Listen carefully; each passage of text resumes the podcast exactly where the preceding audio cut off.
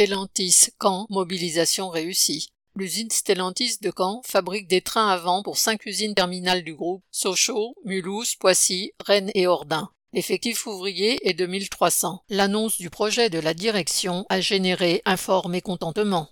Encouragé par les différents débrayages et grèves dans les autres usines du groupe, dont les vidéos et les photos ont très rapidement circulé, 500 ouvriers ont débrayé mardi 30 sur les trois équipes pour tenter à leur tour de faire reculer leur direction.